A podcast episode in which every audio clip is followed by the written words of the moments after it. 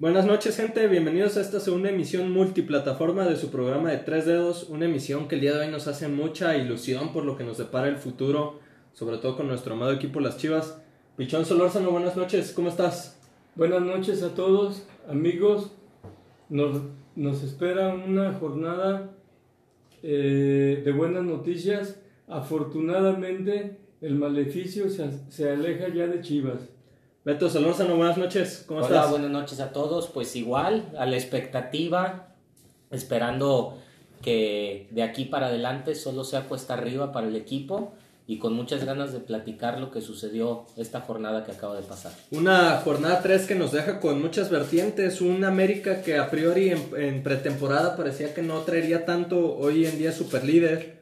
Unas Chivas que tras tres jornadas sin poder anotar gol y solo un punto cosechado y un punto milagroso que fue contra León, destituyen el día de ayer a Luis Fernando Tena.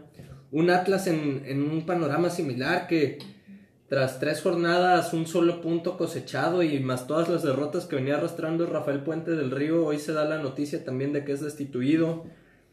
Muchas cosas que comentar, vemos también a Cruz Azul que sigue siendo de los favoritos en el torneo, sigue sumando puntos, Pumas, que es una sorpresa al tener un técnico nuevo que se anunció tres días antes de que anunciara el torneo, está con siete puntos, pero bueno, Oye, y irónico, Jorge, que Pichón, que por fin el técnico de Atlas no pierde y lo corren, ¿no? Está raro ahí. Esas son las vicisitudes de la vida que, que nunca vamos a comprender. Atlas como que todo se dedica a hacer mal, por fin el técnico no pierde y es cuando lo echan, pero ah, bueno. bueno, pero... Y fíjate, a mí me gustó el partido del Atlas del día de ayer, pero... Pero bueno, la, la realidad es que estuvo más cerca San Luis de ganarlo, ¿eh? No lo sé. un balón en el poste ahí al, al minuto eh, 80, me parece, y todavía tuvo una jugada ahí que se barre uno del Atlas al 89 que pudo ser penal. Muy, para mí, saca un empate que pudo, pudo ser derrota. Para mí fue un partido muy parejo, pero quisiera que empezáramos hablando y le diéramos prioridad hoy en el tema a que parece que en Chivas tenemos humo blanco. Víctor Manuel Bucetich, todo apunta que será el nuevo pastor de este rebaño. ¿Qué opinan de Víctor Manuel Bucetich? Bueno, independientemente de Bucetich, yo quisiera comentar primero que la salida de Fernando Tena ya era la verdad más cantada que las mañanitas y, y debió haber sido para mi gusto desde hace, pues yo pienso que desde la temporada pasada. Eh, afortunadamente entra un entrenador con una calidad que no tiene eh, pues duda. Esperemos que dé muy buenos resultados y pues los cambios son muy buenos. Yo pienso que lo primero que vamos a notar es eh, que el cuadro va a cambiar radicalmente y vamos a ir para adelante con más entusiasmo. Yo, eh, el programa pasado decíamos que era casi imposible que Chivas jugara peor que como había jugado las primeras dos jornadas y nos sorprendió. Eh, nos sorprendió esta jornada 3 porque dio creo que ahora sí el peor partido de todos. Eh, no recrimino tanto las ganas del equipo, pero de plano se ve que no había idea, no había trabajo en cancha, no había eh, movimientos mecanizados, no había ni siquiera a veces una formación coherente dadas las circunstancias que se iban dando el partido y como dice Pichón, estaba más que cantado porque un proyecto que no se le ven ni pies ni cabeza no se puede sostener. Es, es curioso, aquí vamos a dar un dato, Buse eh, entra por Tena en Cruz Azul, cuando destituyen a Tena de Cruz Azul, luego Buse entra por Tena en la selección y ahora Buse entra por Tena en Chivas, ¿no? Entonces como que Buse podemos decir que es la, la rodilla de Tena. Pero a- ahorita que hice ese dato me preocupa porque pues Buse entra por Tena en Cruz Azul y Buse no hizo campeón a Cruz Azul. Buse entra por Tena en selección Y le fue mal, muy y mal. le fue muy mal en esa selección. Entonces, De hecho, por eso casi lo tenían vetado. eh, él tenía vetado a Chivas por, por lo que Jorge Vergara en su momento, en paz descanse, habló, habló de Bucetich, eh, del mal papel que hizo en la selección, ¿no? Eh, un hombre de, que está probado, que es ganador, a mí de entrada que, que quien tome el timón de Chivas sea una, una persona que conoce lo que es ganar, es importante. Chivas no se puede el lujo de traer gente que no sabe lo que es ganar. ya sea a nivel, si fue un futbolista que después se hizo técnico, tiene que saber lo que es ganar, porque la gente que se acostumbra a ganar, busca ganar en todo lo que compite. Y la gente que es perdedora, que en México hay muchísimos técnicos o pilotes que, que, no han ganado nada, se acostumbran a perder. Vividores, además. Y que no saben lo que es ganar. Entonces de ahí ya vamos a ganar. Ahora, lo cuestionable es la forma de jugar de Bucetich y sus equipos. ¿Es lo que nos gusta al aficionado de Chivas? Pues yo pienso que en los últimos equipos que ha dirigido, independientemente de que eh, los haya metido a las finales o sea campeón, eh, logra un fútbol alegre al ataque, tiene un esquema defensivo eficiente, pero siempre juega con, con extremos veloces, con, con, con, mucha rectitud hacia el frente y, y pues a mí sí me gusta su juego, es un juego alegre y al ataque. Yo no soy el más partidario de su juego, sí creo que es alguien que va a venir de entrada a meternos a liguillas. Yo creo que las liguillas con Bucetich están casi aseguradas. No sé qué tanto los títulos y porque creo que los campeonatos de Bucetich van muy aunados a lo que hablaba un poquito yo la semana pasada de tener ese jugador diferente que cuando un partido está muy cerrado y cuando el planteamiento no te da para ganar el partido como tal, el jugador te saca un chispazo y lo gana. Bucetich en Monterrey lo tenía con el chupete suazo y fue el chupete el que le dio a Bucetich muchas alegrías a Monterrey. Creo que por estilo de juego puede que Bucetich encuentre a alguien similar al chupete en Alexis Vega. Pero tenemos a JJ. Pues quién sabe por cuánto tiempo. Esperemos que por lo que resta del torneo ya se rumoraba su salida a San Sebastián. Pero yo lo que sí quiero apuntalar aquí en Chivas antes de empezar a criticar a Bucetich si es que no sean las cosas. Yo ayer escuchaba una plática, no sé qué tan antigua sea, de José Mourinho, una entrevista que hacía en Inglaterra, donde explica la diferencia entre un líder y un capitán.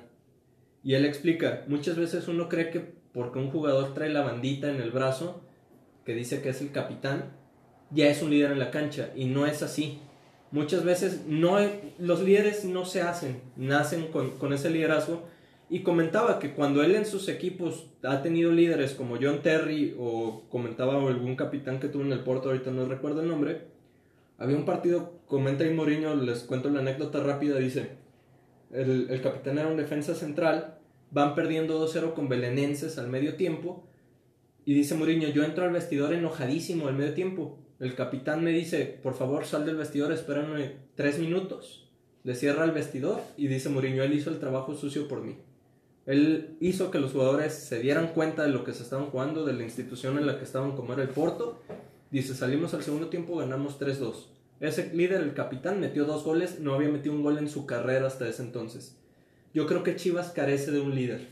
Yo veo que Jesús Molina es el capitán. No quiero desprestigiar para nada a Jesús Molina, se me hace un gran jugador, muy profesional, que ha estado en grandes equipos y su trayectoria lo avala, pero no veo en él un líder. No veo en él alguien que, que pueda sacar lo mejor de sus compañeros. No sé qué opinan ustedes. Y no creo que hoy por hoy Chivas lo tenga como si lo tenía en otras épocas con Jair Pereira o Héctor Reynoso. Precisamente acabas de comentar un punto importantísimo. ¿Por qué no está ahorita Jair Pereira en Chivas?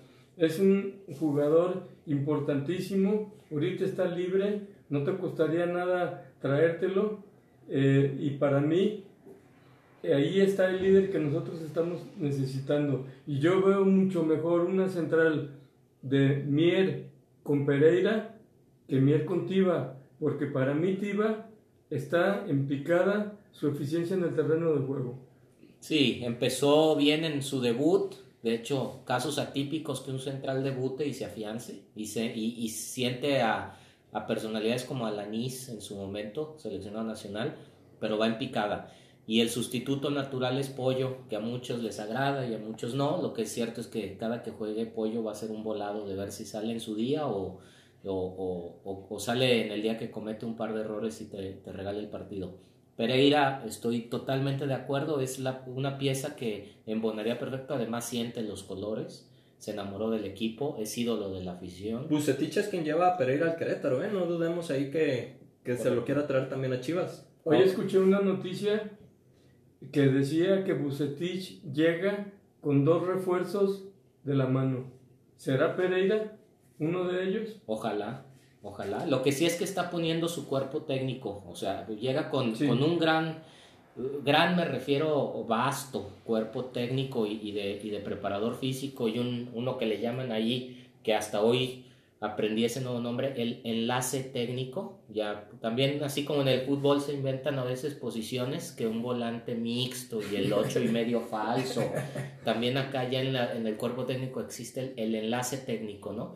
Pero eh, si llega con todas las facilidades que él pidió es para que dé resultados inmediatos. ¿eh? Ese es un tema muy bueno porque Chivas se ha acostumbrado a cambiar de técnicos a medias temporadas y en México es muy común que el técnico que entra tenga el paraguas abierto de decir yo no armé este equipo. A mí me dejaron, este que yo, no, Entonces, a mí el torneo que a mí me ponen, eh, voy a rescatar lo más que pueda y el que sigue, donde ya empiezo mi pretemporada, es cuando voy a rendir. No rindo, me destituyen a medias y el ciclo nunca se acaba.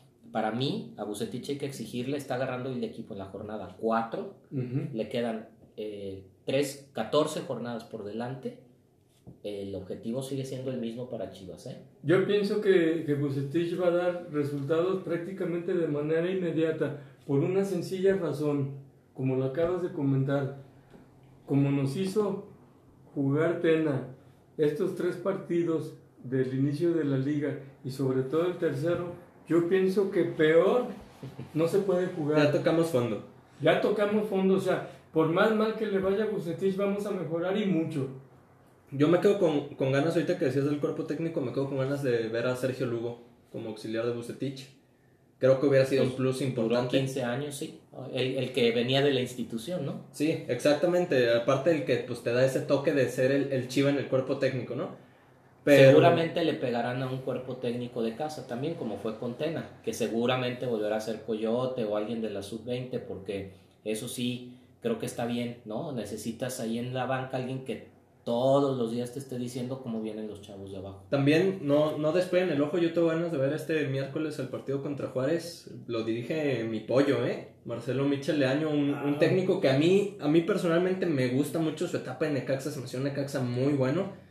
Y digo, será por un partido, será un interinato que ya está bastante definido, pero no dudo que pueda sacar el triunfo Michel y... En dos días no le pueden cambiar nada más que a lo mejor la alineación porque ni modo que en dos días eh, de repente aprendan a, hacer los movimientos que en tres meses Tena no practicó. Pero ya con unos pequeños ajustes en la alineación, tú le mandas el mensaje al equipo de si vas a ir a ganar o vas a ir a primero defender. Y desde ahí pueden, podemos empezar ganando. ¿no? ¿Qué te parecería Michele Año como asistente técnico de Bucetich? No va a pasar. Yo creo que no se me haría mala idea, pero no va a pasar y la razón está más que obvia. Michel Año tiene un puesto por encima de director técnico hoy en día en la institución de Chivas. No se va a rebajar a ser, y mucho menos a ser parte de un cuerpo técnico. Y creo que ahorita, si él quisiera, pues su prioridad sí sería ser director técnico por encima de ser parte de un cuerpo técnico. Alguien que ya incluso es campeón. Eh, Michel Año tiene una Supercopa de México en su palmarés como director técnico. Ahí está Benjamín Galindo, que ahorita es, que es asistente. estar en el terreno de juego al lado de Bucetich, viviendo la intensidad del partido, que tu opinión cuente, yo preferiría mil veces estar allá abajo que estar allá arriba. La adrenalina, aparte de los que se dedican a eso, es de lo que viven. partido, casi casi lo estás jugando, estás sentado ahí en el palco, callado, sin poder decir nada y mordiéndote la, la lengua porque esto y esto otro, yo prefiero estar abajo. Yo, yo me llevo la nota solamente porque no creo que vaya a ser, pero en Chivas yo al menos ya me estaba acostumbrando a que los interinos fueran perdedores. Ramón Morales tomó al equipo en tres interinatos, perdió los tres. Coyote no sé cuántos interinatos lleve con puras derrotas, ni siquiera empates. Es más, contra Lobos Guapo un interinato llega Mauri Escoto y gol de chilena de media cancha al 90 para que perdamos, ¿no? Entonces, creo, creo que Michel Año va a ser ese interino que nos diga, oye, ahí tienes un, un backup de DTS y si en algún punto necesitas uno nuevo, ¿eh? Hay una anécdota de Coyote que en una ocasión que les metieron una goliza cuando sale, todavía los felicitan y la prensa se da cuenta y le ponen una trapeada, pobrecito, le fue muy mal. No, para mí Coyote, sinceramente, digo, habrá que probarlo en algún punto, pero no creo que tenga lo que le hace falta a Chivas que en un DT. Yo creo que Coyote no, no tiene esa carne de DT que sí tienen otros. Le fue muy bien en Chivas Sub-17 Cuando trajo un equipazo del que sale Chofis y, y un par de, de jugadores más, donde fue, creo que incluso bicampeón. Pero sí, no, ya en primera división es diferente y Pues manejar esas figuras Yo pienso que ahí está se necesita lugar. otro perfil. Sí, hay Sí. gente que toda la vida nació para formar jugadores, no para dirigirlos en grande. Así es, ¿Verdad? estoy de acuerdo contigo. Yo, yo sí les quisiera preguntar. Llega Bucetich, muy probablemente haya cambios en la alineación, como lo sé con cualquier director técnico. Ningún jug- o al menos lo que queremos nosotros como afición sentir es que ningún jugador tiene su lugar seguro, porque con Tena ya sentíamos que uno que otro estaba casado con él. Ponce lo mete contra León, es un cambio sin sentido, No, nomás no, por meter a Miguel No. Ponce. Yo espero que al menos se sienta esa actitud de decir, ¿sabes qué? Nadie aquí tiene su lugar seguro. Y es más, y voy a llegar y voy a empezar a hacer cambios que ya son necesarios. Yo, por ejemplo, no sé hasta qué punto sería conveniente ahorita hacer un cambio de Toño por Gudiño. Correcto. A mí Gudiño es un portero que me encanta, pero también creo que Toño fue de lo rescatable de Chivas en estas tres jornadas. Está jugando bien. Entonces no sé hasta qué punto, pues sí, sí, seguir dando la confianza a Toño. Chapo contra Puebla da un partido para, Para el llorar, olvido. Para llorar. Entonces, Madueña que ha venido también a, a dar lástima en Chivas, es su momento de en tres días ganarse una posición titular porque puede, yo creo. Más después del partido que viene a dar Chapo. La central creo que Tiva se la está jugando al borde. No sé. Mier yo creo que va a ser indiscutible más porque es de toda la confianza de Bucetich. Fue jugador suyo en Monterrey. Pero el que acompaña a Mier sí creo que va a depender ahí si es Tiva, si es Pollo, si le da la oportunidad a algún otro chavo de cantera, Alexis Peña, que no ha debutado en liga con Chivas. Creo que ahí tiene, hay una competencia interesante. Banda izquierda también. No sé ustedes qué, cómo ven. Ahora, pensando que Buse va a dirigir hasta el sábado su primer partido, ya seguramente recuperará a Vega. Beltrán ya se recuperó para el miércoles, va a ser titular. Oribe también, ¿eh? Oribe va, regresa a su posición de banca original y Vega para el sábado seguramente estará recuperado, entonces ese también tendrá que ser un cambio obligado para Bucetich. Creo que se vuelve a acomodar la alineación con la que Chivas debió iniciar. Las dudas va a ser si él sí tiene abiertos los ojos para sentar a Ponce y poner a Chicote o vuelve con Ponce. A mí ese me genera dudas porque Bucetich a- le gusta mucho jugar el contragolpe y su cuadro de atrás, su línea de cuatro de atrás, siempre la arma muy segura. Y con las eh, incorporaciones de Chicote, que a todos nos gustan que se incorpore, sabemos que deja ese hueco atrás, ¿no? Hay que ver si no vuelve a la, a la clásica de poner a Ponce y otra vez pasamos todos los corajes. Yo le pido a Dios de rodillas y me aviento a Zapopan este domingo si sientan a Ponce. Por el amor de Dios, ese cuate no debe estar jugando ni siquiera en primera división. Ahora, yo también, y, y se los pongo aquí sobre la mesa, estaba repasando un poquito ahorita las, las alineaciones de Bucetich en los equipos que ha dirigido. Creo que un- uno de los grandes éxitos que tuvo Buce en- también en Monterrey, ya mencionaba hace rato el Chupete Suazo, creo que la media cancha comandada por Lucho Pérez en su momento con Buce era, era parte clave del esquema. Y si a mí hoy me preguntas qué jugador de Chivas es más similar a Lucho Pérez, me atrevería a decir que es Dieter Villalpando. No sé qué tanto pueda ya ajustar Bucetich para darle cabida a Dieter, que es un jugador que a mí personalmente me gusta mucho. Creo que contra Puebla se vio bien. Bien a secas. Bien a secas, en, el entendido de que todo el equipo estuvo mal, ¿no? Pero creo que es de las... Tuvo momentos rescatables Dieter. pero ya no cabe con Molina y Beltrán. Ya no cabe. O sea, Dieter debió ser el cambio natural al, con la eh, lesión, bueno, no lesión, sino con la baja de Beltrán por, por COVID. Ahí debió ser Dieter. Y no, lo, no fue así. Ya llegando Beltrán, Dieter no tiene cabida en una alineación. Para mí. A ver, va- vamos recapitulando, vamos armando el cuadro desde abajo. Como dice Jorge, yo pienso que Gudiño va a tener oportunidad. Arrancan de cero, Pichón, los dos porteros con Bucetich. Yo pienso que Aunque Toño no ha tenido una flagrante o una culpa que, que- No, que se haya Toño- comido Toño- algún gol Sí, así. Toño eh, no ha jugado mal en los últimos partidos. Pienso que, que está jugando bien. Pero para mí es mucho mejor portero Gudiño que Toño. Por, un- por, por, por muchas cuestiones de estatura, alcance de manos, de juventud. Eh, Iker Iker Casillas se desvivió en elogios por él cuando lo tuvo de suplente allá en Portugal y yo considero que este muchacho tiene un gran futuro, pero jugando. Entonces hay que ponerlo a jugar para que dé su mejor juego. Eh, en este caso, el Chapo, pues no tiene competencia porque Madueña pues no está, no está a, un muy buen nivel. En donde sí pienso que va a haber cambios es con Tiva. Yo pienso que el Pollo tiene una buena oportunidad de jugar y para mí el Chicote debe ser el titular en por la banda izquierda. En la línea de cuatro estoy de acuerdo con Pichón. Yo totalmente creo que las dudas, sobre todo, las veremos en, en los dos volantes por las bandas. Porque está Brizuela, está Antuna, está Angulo. Quién sabe en dónde pudiera acomodar Bucetich a la Chofis, si es que lo va a tomar en cuenta.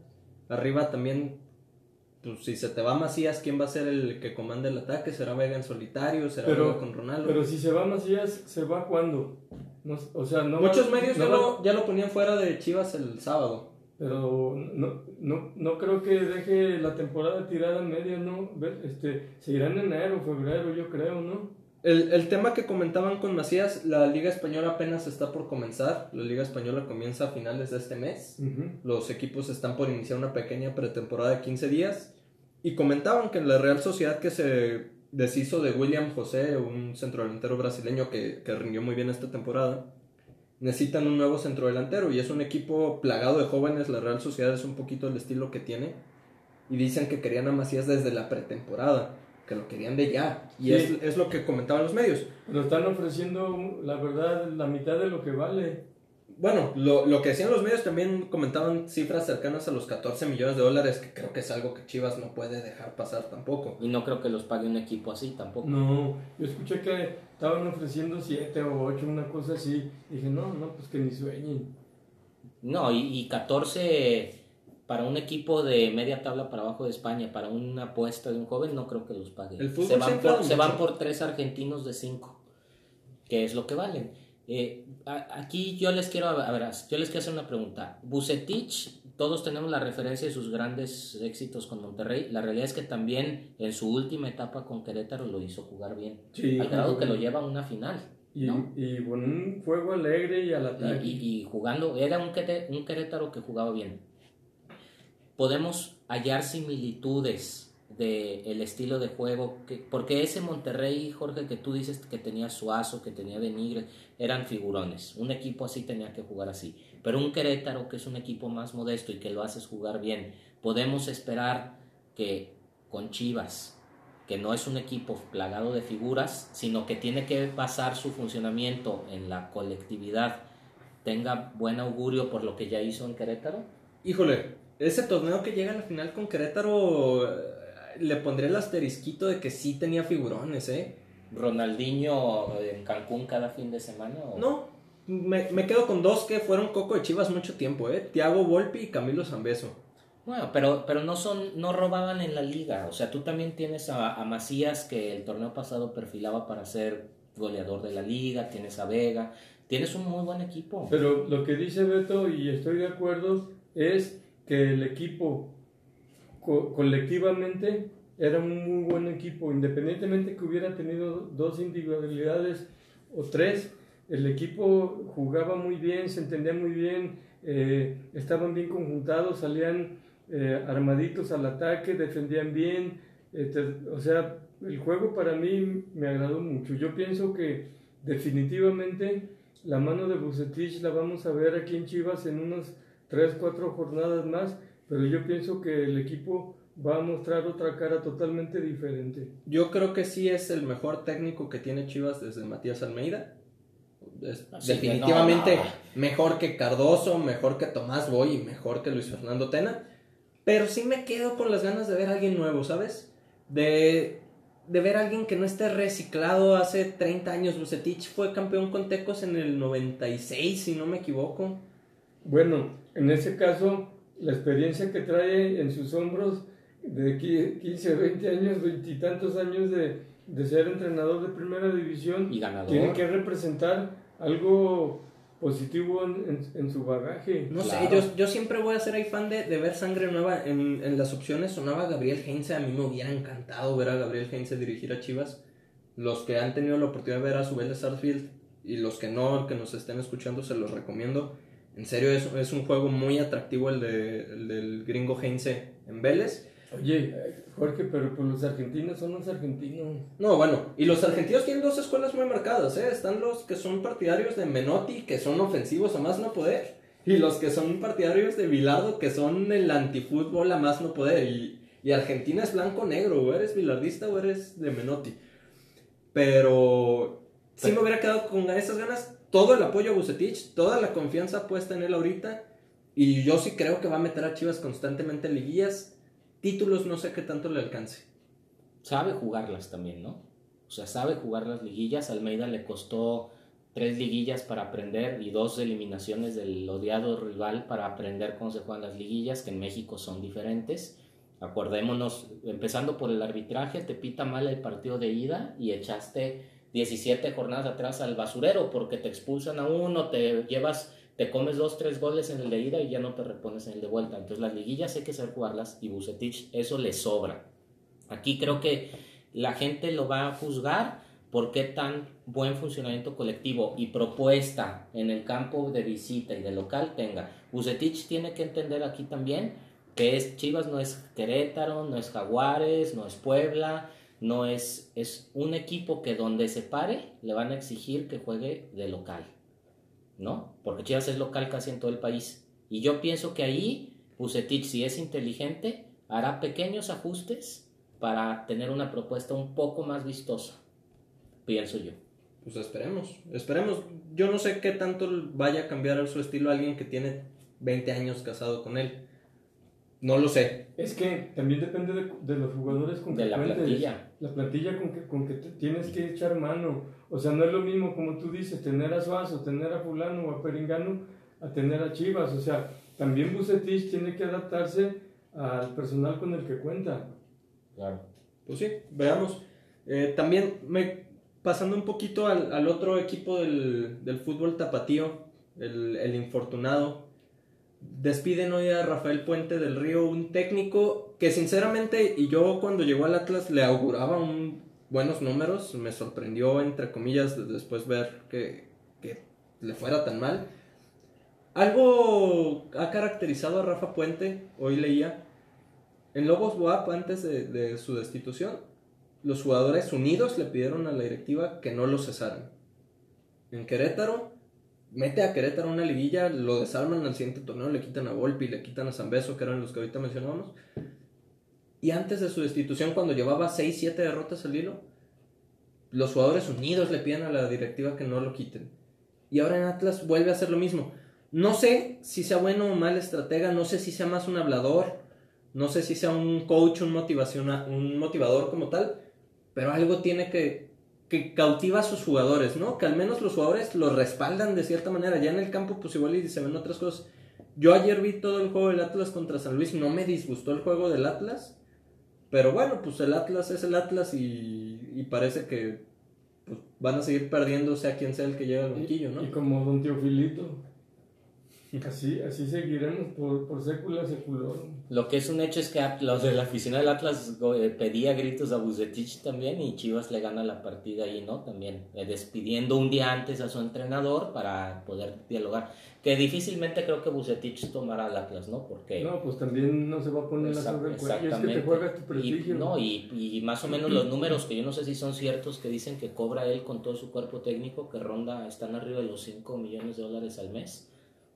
No, no, no sé si Al Atlas año. Al año. al año, perdón. No sé si Atlas, este, que tiene una filosofía ahorita con Orlegui de gastar poco, los hubiera pagado. Dicen que Pumas buscó a Bucetich cuando se da la salida de Mitchell antes, tres días antes de empezar este torneo, que Bucetich los rechaza. Entonces sí, me queda claro que si rechazas a Pumas no, no cabe en, en- en la lógica aceptar al Atlas. Claro. Hablando de Rafa Puente, yo pienso que algo, eh, el tema de Rafa es una bola de nieve psicológica, eh, parecido a lo que a veces le pasa a algunos jugadores donde ya no pudo salirse de un tremendo tobogán de derrotas, porque la propuesta, al menos que él profesa, que él profesa, si es lo que realmente pone en práctica, no es mala. Pero algo le faltó o- o alguna inercia que no pudo revertir en entrenamientos o en partidos Y difícilmente creo que lo vamos a volver a ver en la primera división porque creo que perdió credibilidad y también en los medios. ¿eh? Es un cuate que se echó solito la soga al cuello. Así es. Hay, jugadores, hay entrenadores con estrella a quienes todo les sale bien y hay personas pues que definitivamente no les resultan las cosas y eso ya es cuestión de arriba. Eh, si a él le tocó esta racha, pues tendría que ser un mago, un verdadero mago para salir de, de, esta, de este tobogán. Yo creo que la manera en que Puente puede volver a primera división es parecido a lo que tuvo que pasar Poncho Sosa, que después del descenso que tiene con la UDG, tuvo que volver al, al ascenso, tuvo que incluso ganar dos veces el ascenso para que le volvieran a dar la, la oportunidad en primera división. Creo que es momento de que Rafa Puente vuelva a, a la que ahora será la liga de expansión. Creo que ahí puede aprender mucho. También creo que es un técnico al que le faltará muchas cosas para aprender para poder ponerlas en práctica en sus equipos. Y probablemente haciendo buenos papeles en esa liga, lo, lo podamos volver a ver empezando en un, un, equipo de abajo, por así decirlo, de la primera división. Ahora, no sé cuánto tiempo pasará para eso y no sé ni siquiera si, si le irá bien en la liga de expansión. Rafa Puente tiene algo muy importante en su palmarés que es que hizo campeón a Lobos Guapes en el ascenso en cosa de tres meses en el torneo que agarró los hizo campeones y los ascendió. Creo que es algo importante de destacar. Ojalá sea un técnico que evolucione de buena manera, porque creo que es la sangre joven que le falta al fútbol mexicano. Al menos ya no es volver a ver a los Tomás Boy, a los Mario Carrillo, a los Sergio Mesa, bueno. Sergio Bueno, al Romano profe Romano, Cruz. profe Cruz. El Ojos Mesa, que por el amor de Dios tiene como 90 años y todavía está dirigiendo, no es posible. Y repartiendo Biblias en los entrenamientos. Pero bueno, pues esperemos también que el Atlas, aunque aquí somos este, anti-Atlas y anti-América, eh, también somos objetivos y cuando el Atlas anda bien hay más saborcito en la, en, la rivalidad del- de, la ciudad, ¿no? Y que Jalisco se destaque también porque la capital nos ha llevado y el norte eh, de calle los últimos 10 años en el, en, en el buen fútbol y en las posiciones de privilegio en la tabla. Ojo que el Atlas está a 19 puntos de salvarse de pagar una multa, ¿eh? No, no creo que, que lo logren. 19 puntos son un mundo. Son ahorita el último lugar en la tabla porcentual del Atlas. Y Chivas el, está a cinco puntitos de, de llegar a la posición de pago de multa. Y esta semana le vienen dos encuentros directos de rivales del descenso, Juárez y San Luis. Los dos están abajo de él. Eh, volviendo un poco al Atlas, en lo personal, a mí reconozco que eh, ha tenido muchas temporadas en donde, en donde ha jugado muy bien. Eh, no recuerdo exactamente cuáles, pero hubo un tiempo en que el Atlas desplegaba un juego muy alegre, con jugadores jóvenes, muy rápido, y sí me da mucho gusto ver que los equipos de Guadalajara este, pues rindan en el torneo de liga y hagan un buen papel. El Atlas ha tenido sus muy buenas temporadas, no le ha tocado campeonar por X o Z, pero sí ha tenido muy buenos equipos y ha desarrollado un, un fútbol muy alegre y, y la verdad vistoso. Yo no soy aficionado al Atlas, pero creo que la afición, exactamente Pichón, coincido contigo, y la afición está molesta porque el perfil también de técnicos que a veces han escogido para el equipo no va con la filosofía del equipo. Eso es lo que yo a veces no entiendo. Eh, la- las decisiones del director deportivo, del presidente de un equipo, o sea, no son tan difíciles. No es descubrir hilos negros. Eh, eh, a veces la de- la- el nombramiento, por ejemplo, de Cardoso, en su momento de Raúl Arias para Chivas, cuando Chivas es el equipo más popular, con, que siempre se ha caracterizado por ir a jugar de tú a tú a todos los equipos y ser protagonista, y contratas técnicos de perfiles defensivos, no se entiende. Lo mismo le pasa al aficionado del Atlas que le gusta el buen trato del balón y te traen un destructor. A ver, pero ahí sí, discúlpame, y creo que sí le voy a poner un asterisco, porque ha habido casos, por ejemplo, creo que uno de los América, uno de los técnicos más ganadores y que fue campeón con el América es, es Manuel Apuente. Y es el, el antifútbol en persona, Manuel Apuente, en lo que se refiere a técnicos de México. Pero fue campeón con el América, entonces al director deportivo que lo lleva en América no puedes decir que fue una mala decisión porque no es el perfil de técnico que debe tener el América. Pero, ¿por qué destituyen a Mohamed? Siendo campeón. Ah, ¿Por qué? dicen que el estilo no gustaba a Peláez. Pero luego des... Bueno, no, no, se, no se me hace un estilo malo tampoco el de Mohamed. Pero, en una, pero América no, puede, no es un equipo, ni nunca lo vamos a ver después del piojo, que vaya y se encierre en un campo rival, por ejemplo. No son perfiles. Eso lo puede hacer los otros 16 equipos de la liga. Chivas y América de entrada no. O sea, no pueden ser. Ahora, regresándonos a, a la puente, es probable que sí haya hecho campeón América varias veces y lo que sea, pero el juego que desplegaba también, como dice Alberto, eh, no manches, o sea, todos atrás y a la descolgada y pues logras el campeonato, pero jugando ah, así amargamente, pues yo prefiero mejor perder, pero jugar bien. Claro, aparte uno como aficionado paga también, o sea, es parte, se siente uno parte del equipo porque invierte en el equipo. Oye, pero ¿no crees entonces que Bucetich va un poquito también en contra de eso? No, O sea, no, sí, en- es que- Diciendo esto, ¿sí ven en Bucetich el, el perfil de técnico de Chivas que Sí, queremos? Sí, por- porque yo no lo veo defensivo. Yo, yo veo que despliega un juego equilibrado.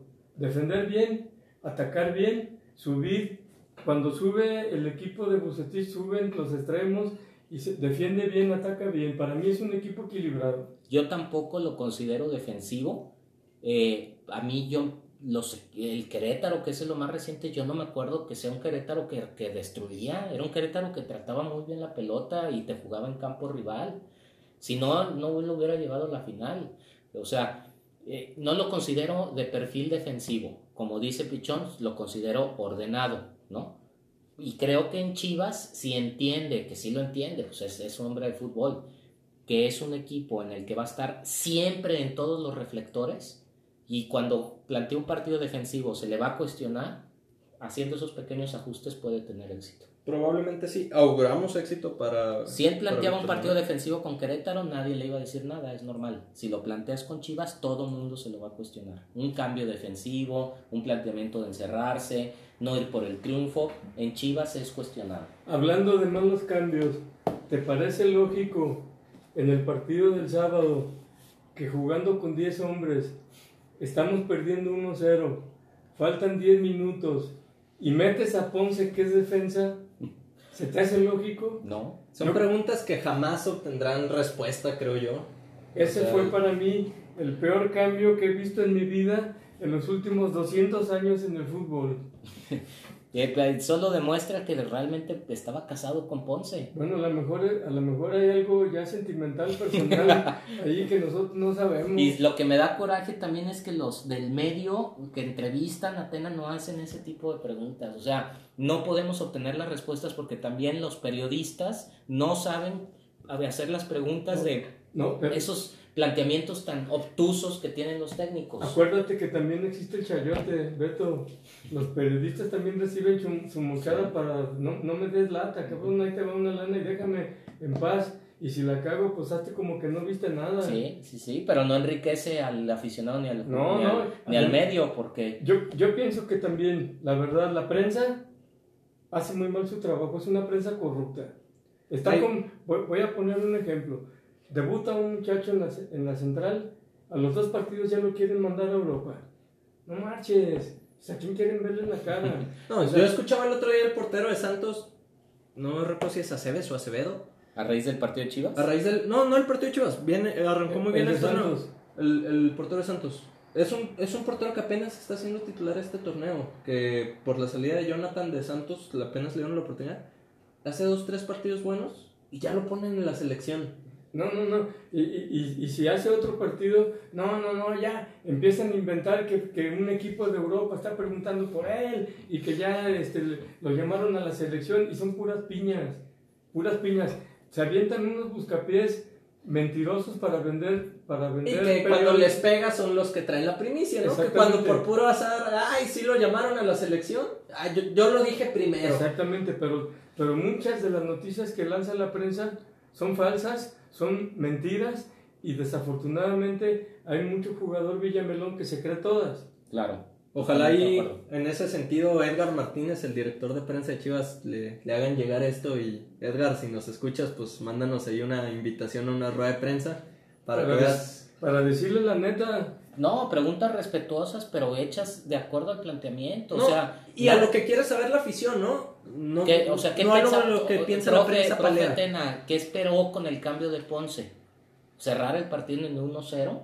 A lo mejor te contesta, ya no quería que me metieran más, no quería exhibirme. Bueno, pues ya, o sea, pero- ya te vas al menos sabiendo la mentalidad del entrenador, ¿no? Pero- Ah, sí. usted no que nunca pensó entonces en empatarlo. O sea, Definitivo, o sea, ahora, si sales a jugar, yo salgo a ganar. pues sí. De jodido a empatar. Y en casa más. ¿verdad? Pero pues eso de que pues pre- prefiero perder, aunque, pero que no me metan otros tres, no chingues, pues mejor este quédate en tu casa. Exacto, así pierdes 2-0 de foul. Definitivo. Ok. ¿Cuál es el siguiente tema, George? A ver, tú que eres el director técnico aquí del. No, pues eh, digo, hablamos ya un poquito del Atlas, no sé si ahí quieran añadir algo, también un, un tema que al menos a mí me da ilusión pasarlo un poquito por encima, aunque sea el regreso del, del torneo, yo creo, más hermoso del balompié en el mundo, la, la Champions League. No sé si tuvieron la oportunidad de ver el, el Real Madrid contra Manchester City, por ejemplo. Eh, dos errores de Barán groseros, Ah, sí. groseros de, de Sí, un sí. central. No voy a decir, no voy a decir digno del Real Madrid, no, o sea, un central que no debería ni estar en una sub 20. Te comete esos errores.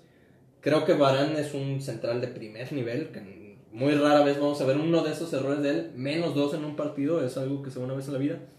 Y pobre de la afición del Real Madrid que se le va ahí un, un- una Champions que añoraban, yo creo.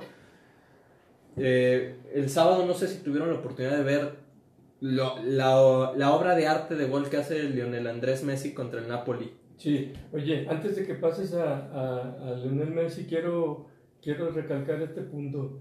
Desafortunadamente para Barán, en el partido del sábado de Real Madrid, Sergio Ramos está en la banca. Sí, no, está, está suspendido, Por no eso, es que pero en la banca. no jugó. Pero me refiero que los errores que cometió Barán hubiera tenido Sergio Ramos por un lado, quizás Sergio Ramos lo saca de la bronca. Pero sin Sergio Ramos a tu lado, pues la verdad, este pobre de Barán, porque entonces ahora sí le tocó morirse eh, a él solo. Claro. Un, un partido medio atípico, ¿no? Porque ahora sí que no lo ganó tanto el City, lo perdió el Madrid.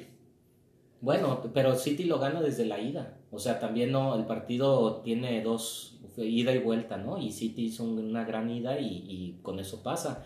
Son gajes del oficio también, como dice Pichón. O sea, era la oportunidad de Barán y bueno, no se le presenta, no la, no la aprovecha. Y, y a cobrar, dijo el City, ¿no? Que para mí en los 180 minutos mereció, mereció el pase. Y hablando del otro que decíamos, la, la obra de arte gol de Lionel Messi, no sé si tuvieron la oportunidad de Yo sí verla. lo vi. Sí, claro. ¿no? Pero corre con mucha, con mucha suerte, ¿no crees? Porque eh, una vez caído, jala el balón con la izquierda prácticamente de dos metros atrás de él y, y se levanta y dispara. La verdad es una jugada así inverosímil que yo no, no había visto una jugada similar en toda mi vida. Y en medio de cinco defensas. Yo, hoy por hoy, lo que sí les diría, comentaba con, con unos amigos que fui a ver ese partido el, el sábado del Barcelona. Yo no veo en un Barcelona con un juego espectacular como era el Barcelona de otros años. Yo no veo un Barcelona con una defensa tan sólida como otros años o con un medio campo tan inteligente como otros años. Pero es Lionel Messi. Y, y el mismo caso con la Juventus. La Juventus era un equipo que venía jugando horrible, horrible. O sea, si nos quejamos de Tena en serio, hubieran visto el cierre de temporada de la Juventus en la Serie A, era para llorar. Pero tenías a Cristiano Ronaldo. Y Cristiano casi le saca la eliminatoria de la Juve contra León. No le alcanzó. Cristiano mete dos goles, no puede meter el tercero, pero ya había un penal medio dudoso que si lo marcan a la Juve, ahorita la Juve estaría en cuartos de final. Pero esos son los jugadores que te determinan partidos. Por algo son los dos mejores de la época en la que vivimos. El Barça contra Bayern va a ser un juegazo que vamos a vivir este fin de semana. Porque yo creo que hoy por hoy el Bayern juega más, tiene más equipo hombre por hombre, pero Barcelona tiene a Lionel Messi. Y no sé qué tanto influye eso en la balanza. Ahí sí yo pienso que el Bayern eh, lo veo yo como favorito, porque también Lionel Messi no es que sea todo el equipo. Ahora, son ya partidos a un partido, ¿no? Sí, es Eliminatorias a- eliminatorias a un partido. a un partido. Eso va a ser una, eh, le va a meter todavía más eh, sabor a esta Champions atípica, porque en la ida y vuelta los equipos de Europa saben jugar su localía. Claro. Y aquí ya no hay especulación para ninguno. Es matar o morir a 90 minutos. Yo tácticamente tengo muchísimas ganas y sobre todo porque creo que es alguien que va a tener que cambiar mucho su forma de jugar, de ver el Atlético de Madrid contra Red Bull Leipzig. El Cholo Simeone viéndolo jugar una eliminatoria a un partido, creo que va a ser algo muy distinto al Atlético que hemos visto. Para mí el Cholo está entre los cinco mejores entrenadores que hay ahorita en el mundo. Podrá o no gustar su estilo, pero lo que hace el Cholo yo creo que es en serio digno de, de destacar. Y me va a gustar ver, sobre todo porque Leipzig creo que junto con Atalanta y Bayern Múnich son yo creo de los equipos que más, más vistosos juegan ahorita. Se viene una, eh, una llave, llaves muy interesantes y partidos a matar o morir que van a ser pura adrenalina. Y lo que sí es cierto es que sí, eh, vienen propuestas ofensivas como la del Atalanta, muy interesantes que le van a venir bien a, esta, a estas llaves de, de Champions, ¿no?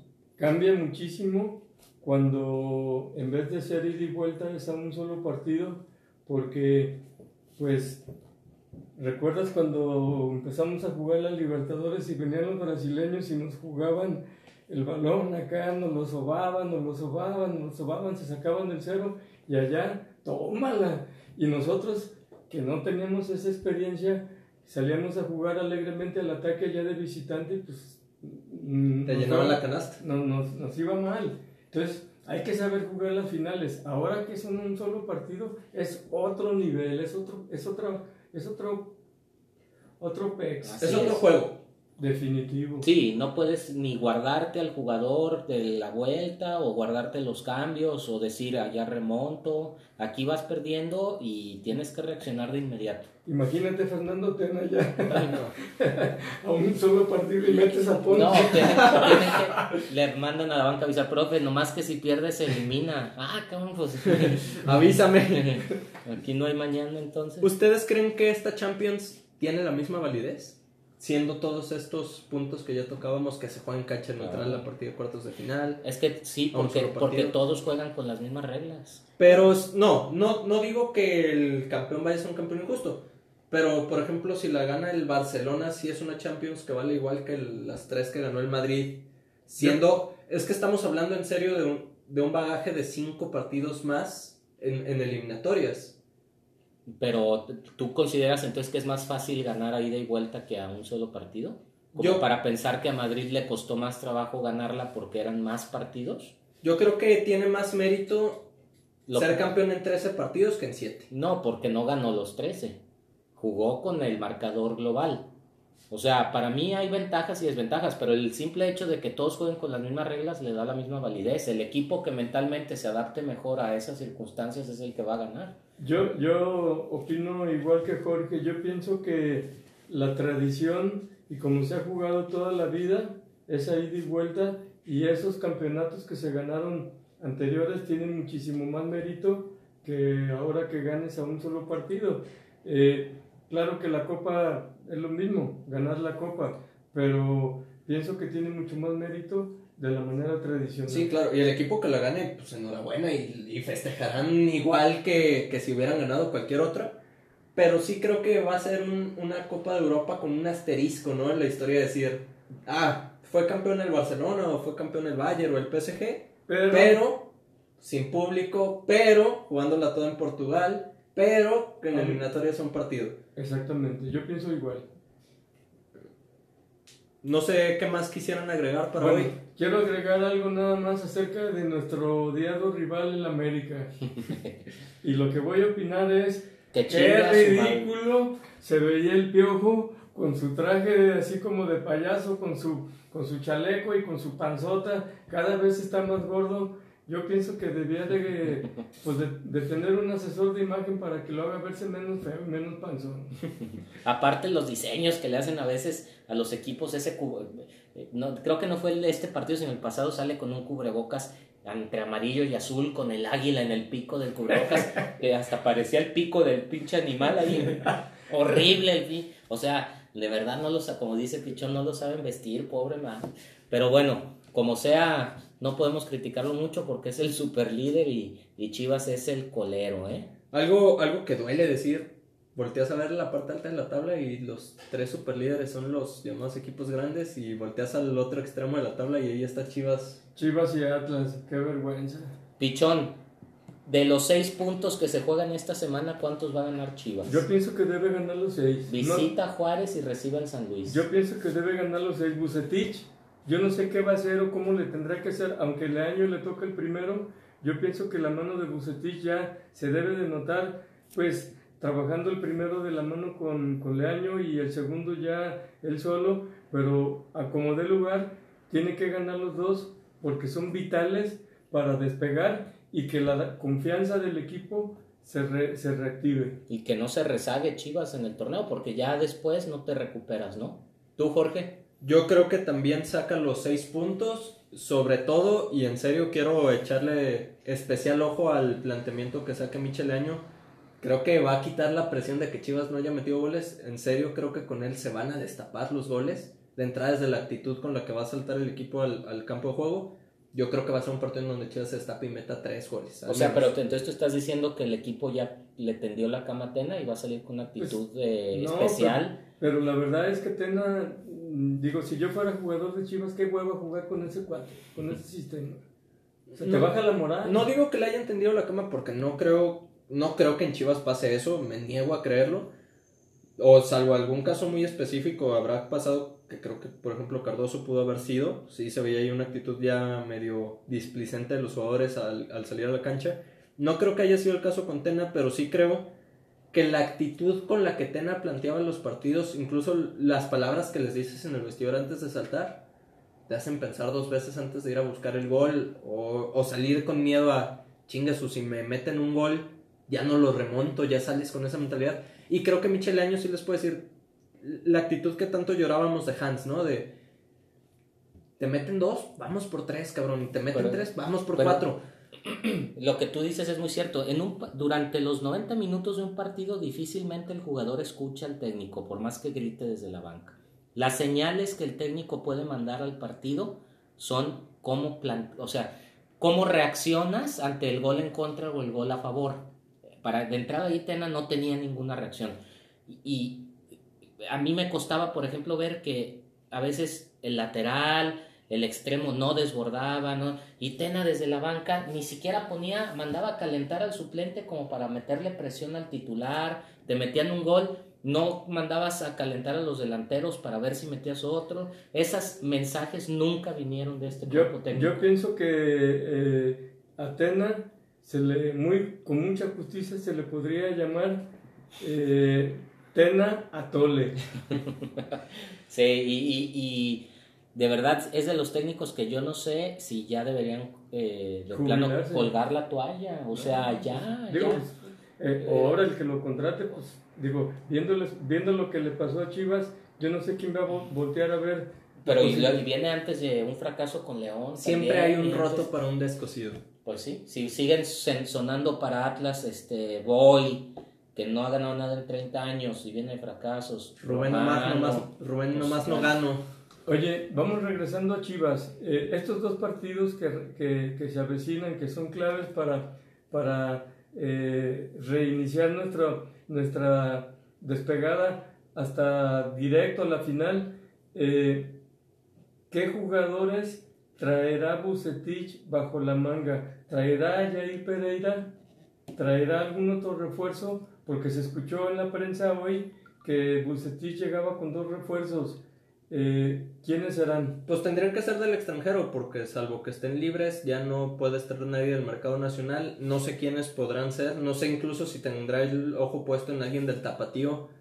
Pero, eh, por ejemplo, Pereira no pudiera... Pereira sí pudiera ser porque está libre y está sin contrato, pero creo que en esa condición no hay tantos jugadores a los cuales voltear y echarles bueno, ojo. Pereira podría ser una posibilidad.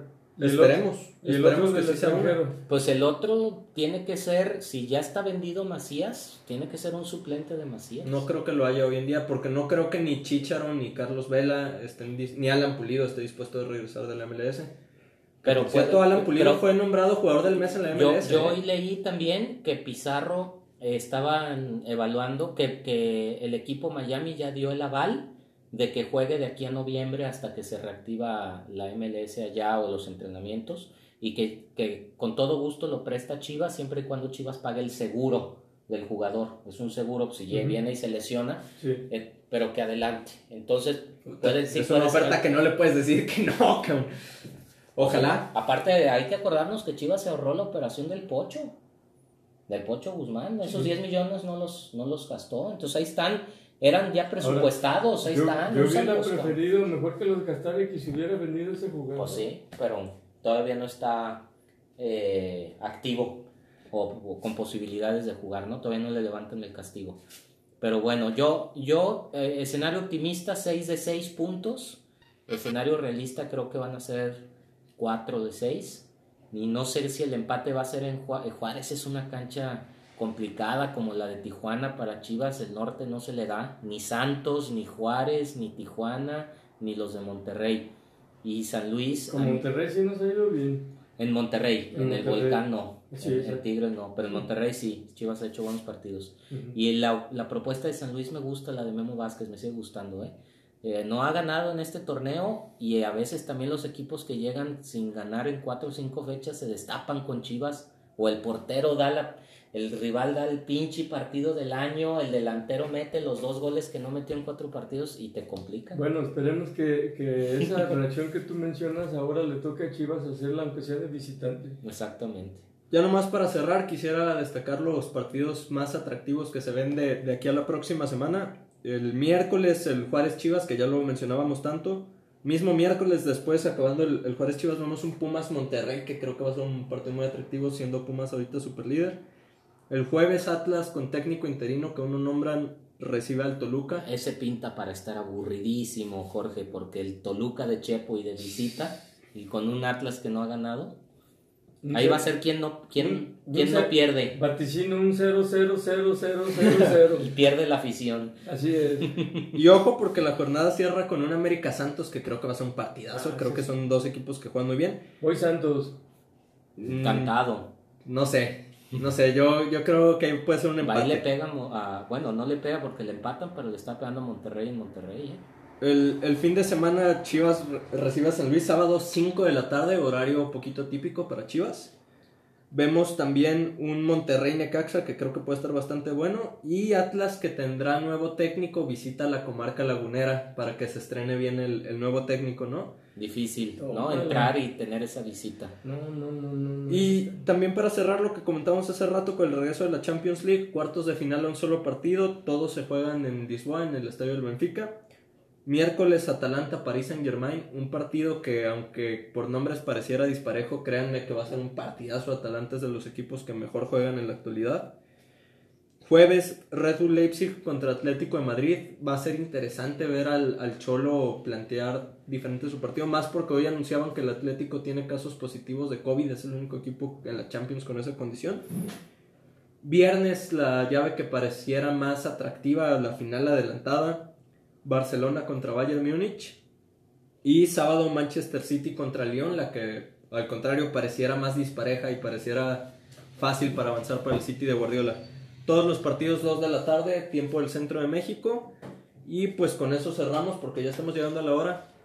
Eh, ojalá les haya gustado mucho el programa de hoy. Les deseamos una muy buena semana. Pichón, ¿algo que quieras añadir como despedida? Pues los esperamos, los esperamos para el próximo lunes. El torneo va avanzando. Con, las, con el cambio de entrenador en Chivas esperamos tener nuevas y potentes expectativas de triunfo. Ojalá que el próximo lunes estemos cantando y celebrando las dos victorias de Chivas y esperemos que nos vaya bien y nos vayamos ya directo hasta las finales. Beto, ¿algo que quieras añadir para ya irnos del día de hoy? Esperemos que de aquí todo sea cuesta arriba y auguro también una buena semana para la afición y esperando que los equipos tapatíos repunten. Pues bueno, nos vemos, esperemos les haya gustado. Hasta la próxima amigos.